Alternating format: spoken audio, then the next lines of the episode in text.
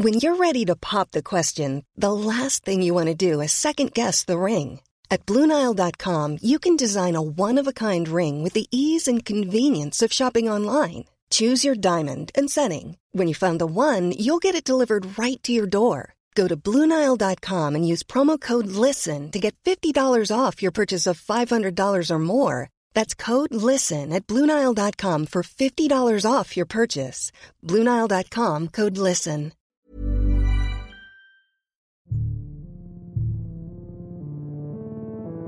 Les grandes affaires criminelles de nos régions, les grands procès, les cold cases, les témoignages, les décryptages, des récits, crimes et mystères, des Alpes jusqu'à Marseille, c'est le podcast fait divers du Dauphiné libéré.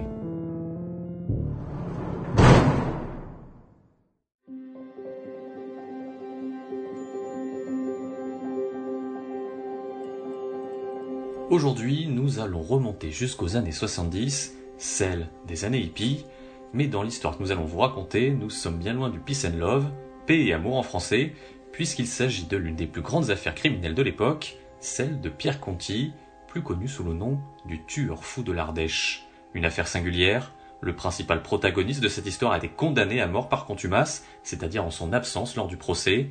45 ans après les faits, alors que sa peine est prescrite, le mystère reste entier.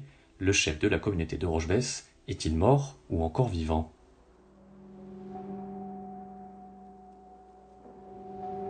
24 août 1977. Alors que le monde pleure encore la mort d'Elvis Presley, emporté par une crise cardiaque à l'âge de 42 ans une semaine auparavant, la France va basculer dans la terreur. Ce jour-là, trois hommes attaquent le crédit agricole de Villefort en Lozère. Le butin, 51 270 francs, soit environ 8 000 euros. Le magot est maigre, mais le bilan, lui, est très lourd. Dans sa fuite, l'équipe de malfaiteurs abat trois personnes sur les routes de l'Ardèche, dont un jeune gendarme de 21 ans.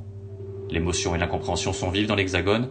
Comment le braquage d'une banque dans un village de Lozère a-t-il pu basculer en cavale meurtrière?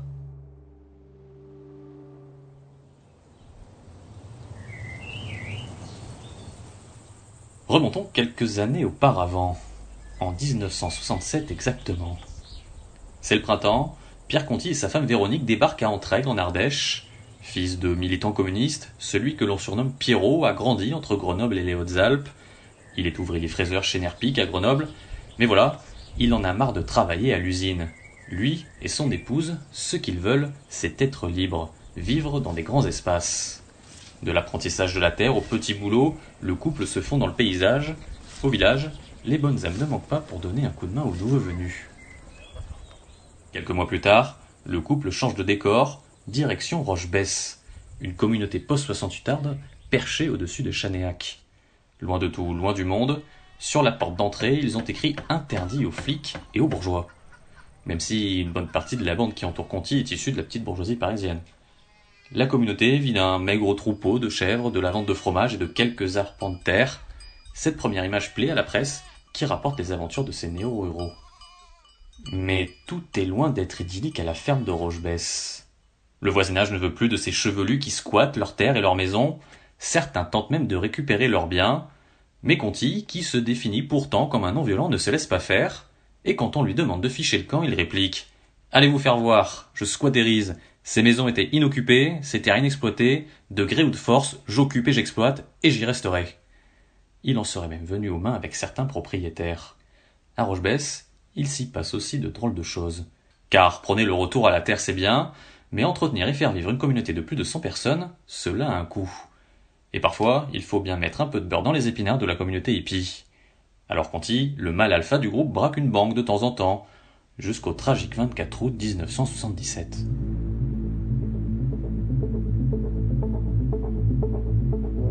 Anduze, dans le Gard, il est 5 heures du matin. Un homme monte dans sa Citroën DS vert bouteille pour se rendre à son travail, mais ce charcutier n'a pas le temps de démarrer son véhicule quand soudain surgit un homme de l'ombre et le menace avec un revolver. Lui fait signe avec l'arme de se décaler sur le siège passager. Fais pas le con ou je te flingue. Le charcutier s'exécute. Après avoir aidé le malfaiteur à démarrer la voiture, le propriétaire du véhicule roule quelques kilomètres avec lui avant d'être déposé plus loin à l'entrée du village. Lorsqu'il portera plainte à la gendarmerie, la victime décrira un inconnu, grand, costaud, vêtu d'un jean noir et d'un t-shirt de la même couleur, les cheveux en bataille mal rasés. Il n'apprendra que plus tard que son voleur n'était autre que Pierre Conti. Le chef de la communauté de Rocheblesse prend la direction d'Alès, puis celle de Villefort en Lozère. En chemin, il embarque deux complices, Stéphane Viopécat, dit Steph, et Jean-Philippe Mouillot, dit Jean-Phi. C'est désormais Jean-Phi qui est au volant, Pierrot s'est assis à l'avant, Steph à l'arrière.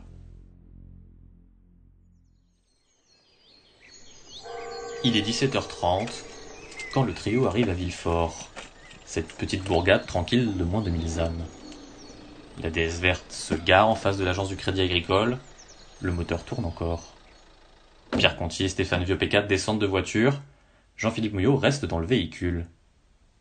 Pierrot est le premier à entrer dans la banque, suivi de Steph. Il n'y a pas de clients, juste les trois employés, armés d'un revolver et d'un pistolet mitrailleur, les braqueurs mettent en joue les personnes présentes dans la banque. Attention, on a la gâchette facile, lance l'un d'eux. Aucun coup de feu n'est finalement tiré. Dans la banque, les foulards qui masquent les visages de Conti et Vieux P4 jouent la fille de l'air. Les deux hommes fouillent partout, vident les tiroirs, prennent ce qu'ils trouvent. On a été mal renseignés, indique l'un des malfaiteurs. Avant de partir, ils enferment tout le monde dans les toilettes de l'agence, puis quittent les lieux avec un butin de 51 170 francs, soit environ 8000 euros. C'est loin de ce qu'un mystérieux informateur leur avait annoncé. La banque n'est pas équipée d'un dispositif d'alarme, mais un passant qui a vu la scène depuis l'extérieur est allé avertir les gendarmes. La cavale commence. Direction l'Ardèche. Le trio se sépare à proximité des Vances. Mouillot récupère sa part du butin et retrouve sa propre déesse, blanche cette fois. Conti et P4, eux, poursuivent leur fuite avec la déesse volée à Anduze. Les deux compères doivent se débarrasser discrètement du véhicule qui leur a permis de commettre le hold-up, avant de repartir ensuite avec Jean-Philippe qui doit les récupérer. Mais rien ne va se passer comme prévu. Sur les routes étroites et sinueuses ardéchoises qu'il connaît pourtant par cœur, Conti, de retour derrière le volant, rate le bon embranchement. Il engage la déesse dans la voie sans issue du hameau de Charus, près de Saint-André-Lachamp. Sur ce même chemin, deux gendarmes, Henri Klintz et Danny Loutchak, circulent à bord d'une estafette. Les deux militaires qui ne savent alors rien de ce qui s'est passé à Villefort sont en patrouille, quand soudain ils aperçoivent une déesse verte foncée surgir d'un virage. La collision est évitée de peu, des Parisiens qui passaient par là n'ont pas eu la même chance. La Citroën vient de chiffonner une aile de leur Peugeot 504, ils interpellent les gendarmes. Mais à peine le temps de manœuvrer l'estafette pour accrocher la brigade à la radio que la déesse, vitre baissée, surgit à nouveau, et freine brutalement. Se croyant recherchés, les deux malfrats sortent de la voiture et n'hésitent pas à faire usage de leurs armes, Stéphane Vieux P4 dégaine un fusil à canon scié, tire en direction des gendarmes. Pierre Conti, lui, tire une rafale de pistolet mitrailleur. Le gendarme Luchak s'effondre, atteint de six balles. Puis Conti se retourne et se dirige vers Henri Klintz. Ce dernier, dissimulé derrière l'estafette, ne voit pas le tueur surgir dans son dos. Mais là encore rien ne se passe comme prévu. Le pistolet mitrailleur s'enraye sur la septième balle. Conti ordonne alors à son complice d'abattre le gendarme. Tue-le Tue-le Déconne pas je suis marié, supplie le jeune gendarme. Tenu en joue par vieux P4, Klintz voit sa dernière heure arriver.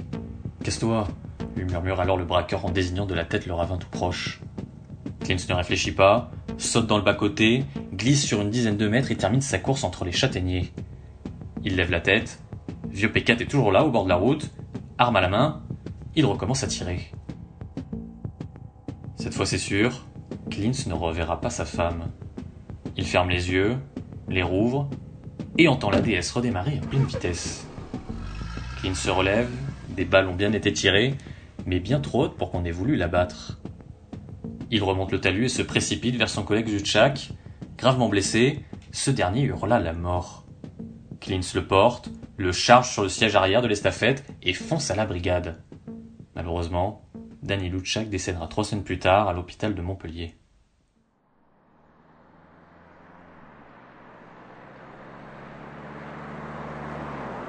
Les deux chevelus, eux, ont repris leur équipée.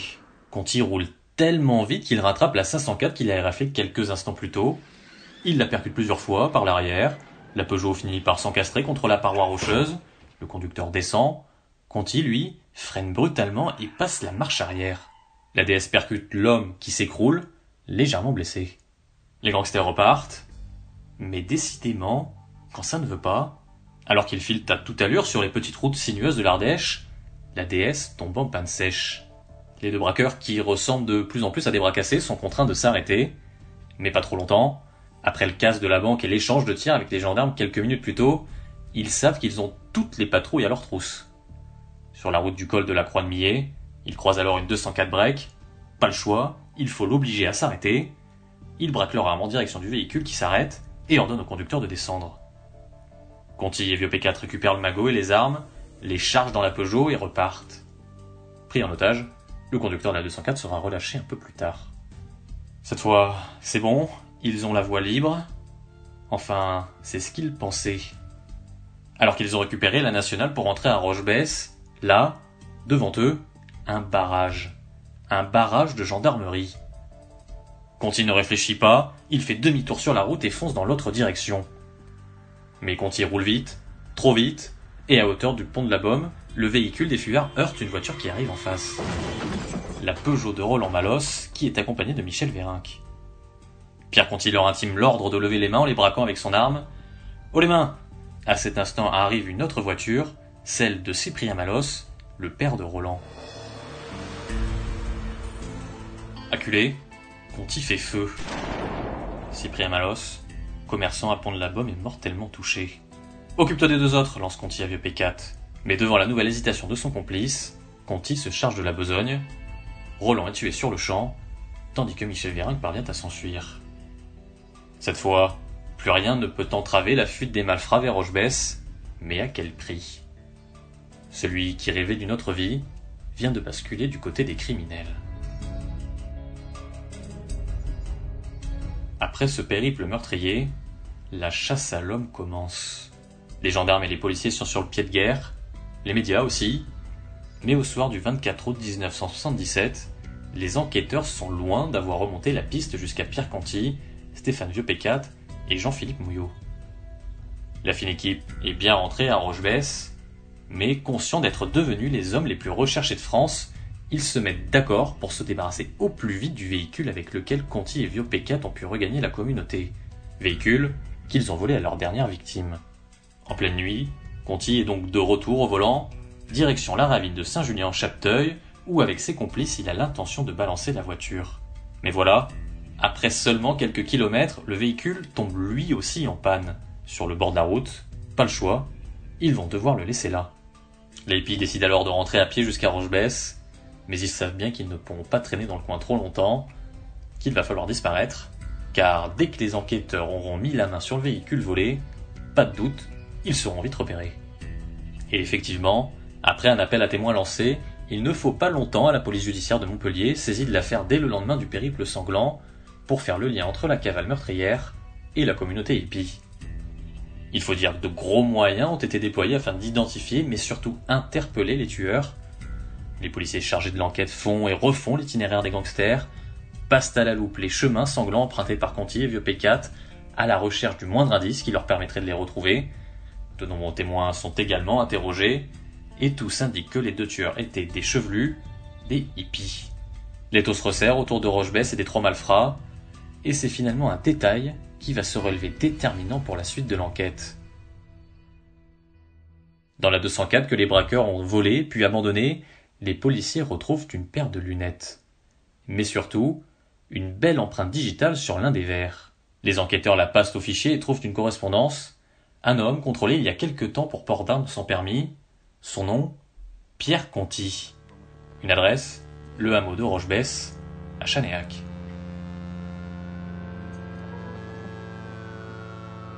Ni une ni deux, les policiers se rendent à Rochebesse. Il faut trouver et interroger ce Pierre Conti. Mais quand ils arrivent sur place, aucune trace du suspect. envolé. Il serait parti depuis quelques jours. Mais en fouillant les maisons du hameau, les policiers tombent sur une partie du magot du cas du Crédit Agricole, mais aussi une carte d'identité qui permet d'identifier le deuxième braqueur, Stéphane Viopécat. Ça y est, les policiers ont leurs deux hommes, ou du moins leur identité. Deux semaines après le braquage de Villefort et l'équipée meurtrière qui s'en est suivie, un mandat d'arrêt est délivré contre Pierre Conti. Sa tête, elle, fait la une des journaux et devient l'ennemi public numéro un. Ses deux complices sont également recherchés, Jean-Philippe Mouillot ayant été également identifié, même si ce dernier n'est pas mêlé au triple meurtre. Mais où sont-ils passés? Où ont-ils bien pu se cacher?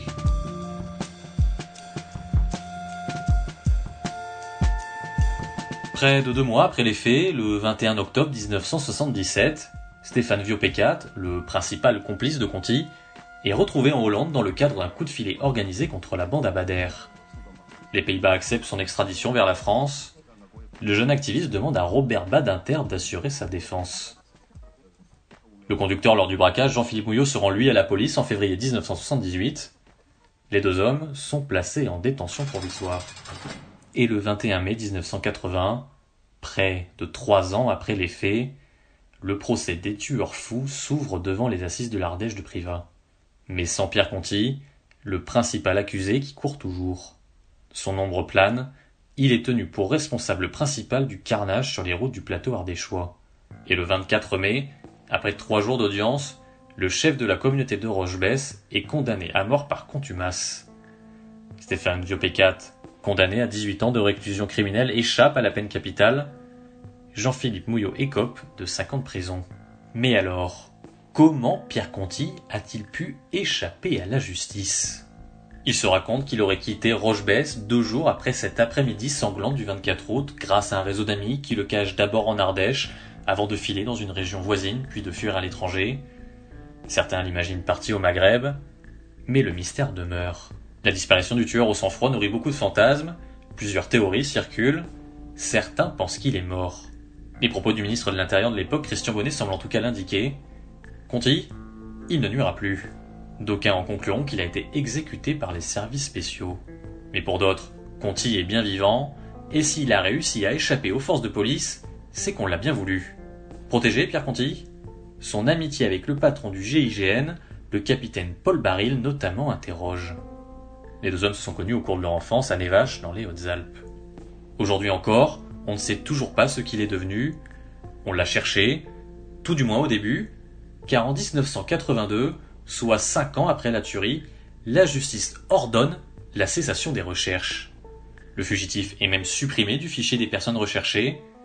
Conti, le tueur de gendarmes, s'est évanoui dans la nature, mais police et gendarmerie ont ordre d'arrêter de lui courir après. Les raisons de cette surprenante décision restent floues. Mais on n'oublie pas Conti pour autant, notamment en Ardèche où son nom résonne encore aux oreilles des habitants comme résonnent encore les coups de feu qui ont ensanglanté le département cet été 1977. Et en 2017, 40 ans après les faits, le nom et le visage de Pierre Conti figurent de nouveau à la une de la presse. Et pour cause, l'affaire des tueurs fous de l'Ardèche connaît un nouveau rebondissement. Dans un ouvrage intitulé Une version des faits, Noël Sarola raconte comment elle aurait aidé Pierre Conti à se planquer, puis à disparaître quelques jours après sa cavale meurtrière. Le 28 août 1977, à la Hurle. C'est dans cette ferme de la Drôme, située sur les contreforts du Vercors, que Noël Sarola, alors âgée de 25 ans, élève des chèvres avec son compagnon. Comme tout le monde, elle a entendu parler du braquage du crédit agricole et surtout des meurtres. Ce jour-là, Noël est à la cuisine quand, soudain, elle aperçoit un homme à la fenêtre. Il s'approche, armé d'un fusil à la main. Elle ne tarde pas à reconnaître Pierre Conti. Noël le connaît vaguement puisque c'est dans la communauté de Rochebesse qu'elle et son compagnon ont acheté le troupeau de chèvres deux ans auparavant. Alors quelle ne fut pas sa surprise de le voir se pointer chez elle, lui, l'homme le plus recherché de France. N'aie pas peur, lui dit Conti. Elle le fait entrer rapidement dans la maison. Conti lui raconte ce qu'il s'est passé, et demande s'il lui est possible de rester quelques jours ici. Après quatre jours de cavale, il a besoin de se poser un peu, de souffler. Mise devant le fait accompli, Noël accepte. La voilà désormais complice de la cavale de Conti. Sidéré par la situation, terrorisé même, Noël ne souhaite qu'une chose, se débarrasser au plus vite du fugitif. Mais elle n'ose pas lui demander de s'en aller, et finalement, au bout de quelques jours, Conti lui annonce qu'il va partir. Soulagée, Noël Sarola décide de prendre les choses en main.